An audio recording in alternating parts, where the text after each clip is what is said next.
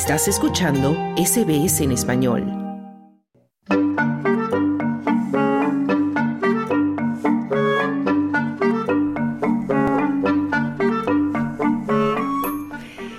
Va a celebrar en enero el Festival Academia Internacional de Música Portillo. En este festival se reúnen músicos jóvenes de todo el mundo para trabajar durante 10 días junto a reconocidos maestros de la música clásica, quienes les enseñan, por ejemplo, técnicas musicales, presencia escénica, trabajo en equipo, liderazgo, entrenamiento de la mente y el cuerpo, entre otras materias. Entre las fundadoras de este festival está la australiana Caroline Ward, quien este año involucró a la Embajada Australiana en Chile como patrocinadora del evento. Nuestro compañero Carlos Colina conversó con Caroline Ward y otra de las fundadoras del Festival de Portillo, la directora de orquesta chilena Alejandra Urrutia, quienes nos cuentan más de esta iniciativa.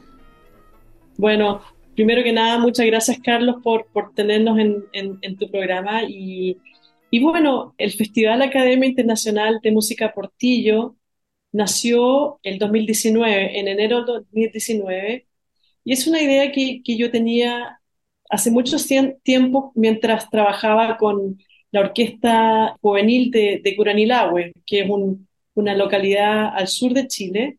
Mientras yo trabajaba con ellos, me nació esta idea de, cómo, cómo crear un espacio durante el verano para que jóvenes músicos se concentren por, en este caso, 10 días, las 24 horas del día, al máximo posible. Un poquitito como un retiro musical. Mm.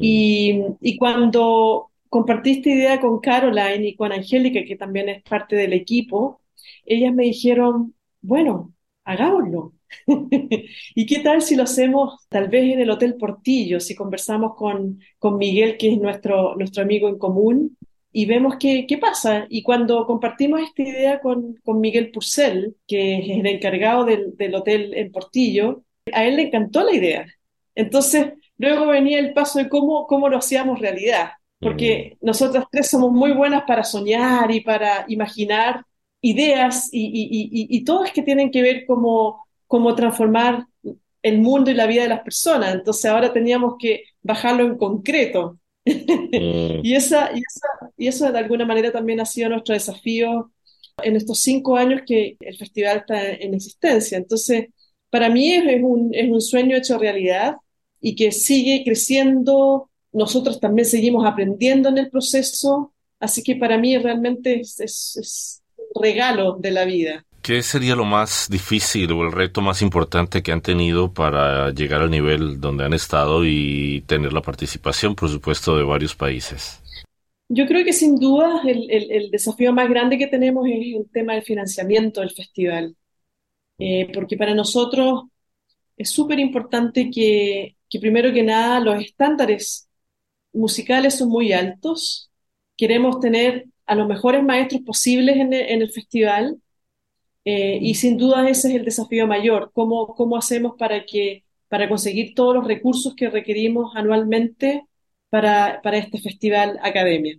Todos son becados, ¿no? Todos los 57 jóvenes súper talentosos de 14 países Ah, viene de su propio transporte, pero nosotros arriba es como australiana, dólares, dólares australianos como 12 mil dólares cada, o no, 10 mil dólares cada participante. Entonces, estamos haciendo todo. Y Angélica, que no está aquí, ella es como el motor. Ella no permite algo que haya hasta al final y terminamos, ¿no? Eh, increíble. Bueno, Caroline, ahora me enfoco también contigo porque la experiencia australiana también está aquí presente de varias maneras. Primero que todo van a llevar a David Griffiths, músico y profesor de la Universidad de Melbourne.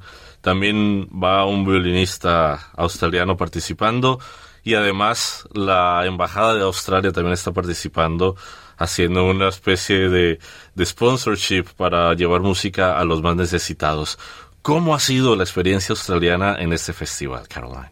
Mira, Carlos, por todos estos años, yo fui la única, ¿no? Representante. Y este año es increíble porque siento muy acompañada. Y Lali dijo que, bueno, vamos a tener esa energía australiana que es muy natural, muy simpática, muy cercana y muy de la gente. Entonces, Ah, de verdad, tengo un gran amigo que es baterista, pero percusionista, y, y él hace cosas con eh, de MCO, ¿no? Melbourne Symphony Orchestra también.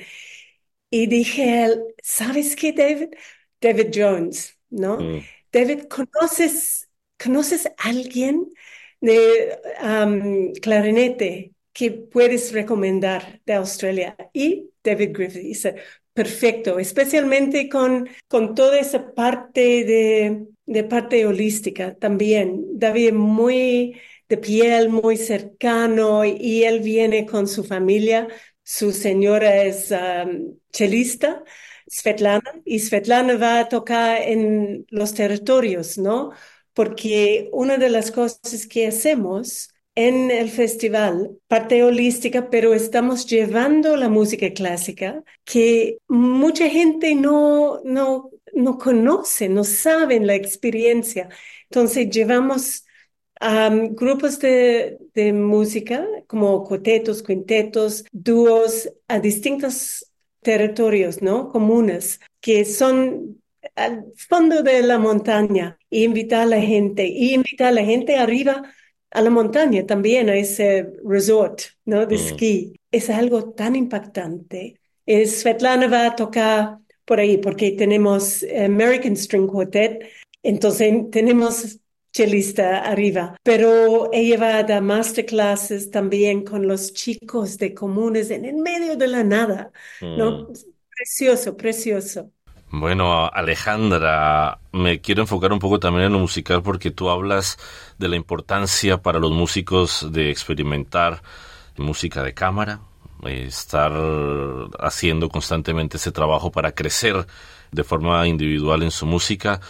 Toda esta idea, ¿cómo crees que realmente está impactando a los músicos que participan en este festival? Bueno, me alegro que mencionas esto, Carlos, porque esa también fue una de las razones por la cual creamos este festival.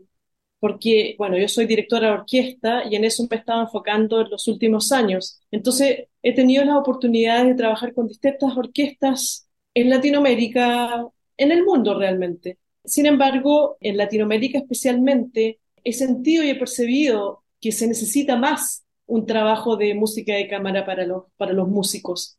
Entonces sentí que, que esta era una oportunidad para poder entrenar a los jóvenes músicos. La mayoría de estos jóvenes son músicos que ya están a punto de, entrar al, mundo profesional. Entonces, el tener este training de, música de cámara, de tocar en, grupos más pequeños, te obliga de alguna manera a estar pensando, a estar escuchando de verdad, a aprender a comunicarse con el uno con el otro, si tú le vas a decir algo a un colega o una colega, tú tienes que decirlo de cierta manera, que sea respetuosa y que además puedas compartir tu idea de manera clara.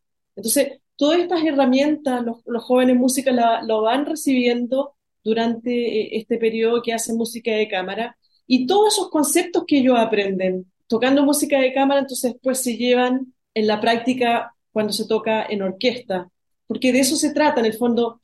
La orquesta es una, es una comunidad.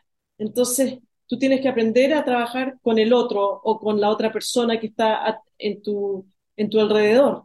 Aprender a escucharse, aprender a, hablarse. Y de eso se trata en el fondo. Es como un micro mundo que empieza con, con la música de cámara luego, y luego la orquesta. Y bueno, el, el, el, trabajo ha sido realmente excepcional. No te puedes imaginar, Carlos, el nivel a la que llega la orquesta en, sus conciertos finales. O sea, no, no parece una orquesta de jóvenes estudiantes, eh, son, son profesionales y, de eso se trata, ¿no? de, de, crear un espacio en el cual los jóvenes músicos puedan dar su mejor musicalmente, humanamente y, y, en, y, en, lo, y en, el, en, el, relacionarse los unos con los otros. Bueno, ahora con Caroline me gustaría preguntarte si hay músicos que en este momento escuchando en cualquier parte de Australia que quieran participar en el próximo Festival de Portillo, ¿qué pueden hacer? ¿Dónde pueden encontrar la información? Y si es muy difícil realmente llegar a participar en este festival. Mira, no es tan difícil. vamos a abrir las postulaciones tipo agosto, Ale, o julio o agosto. El próximo año en las redes sociales tiene que buscar, eh, seguirnos en Potillo Fest y solamente postular. Y luego espera, porque realmente, como Ale dice, el nivel que cada uno, cada una, como alcance en este festival es mucho más allá su estado actual. Y el, la burbuja del festival es diseñado para ellos pueden tocar, entonces tocar esa capacidad. entonces, estamos felices de abrir ese corredor, ese pasillo entre Australia y Chile, solo cruzando el agua, ¿no? Pacífico. Y bienvenidos a todos. Bueno, el Festival Portillo Fest se va a dar este próximo 13 al 23 de enero de 2024 y por supuesto vamos a estar pendientes de cómo va y las personas que están interesadas, por supuesto, para que accedan a la página del Portillo Fest.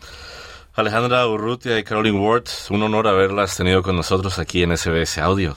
Muchas gracias, Carlos, un placer. Carlos, muchas gracias.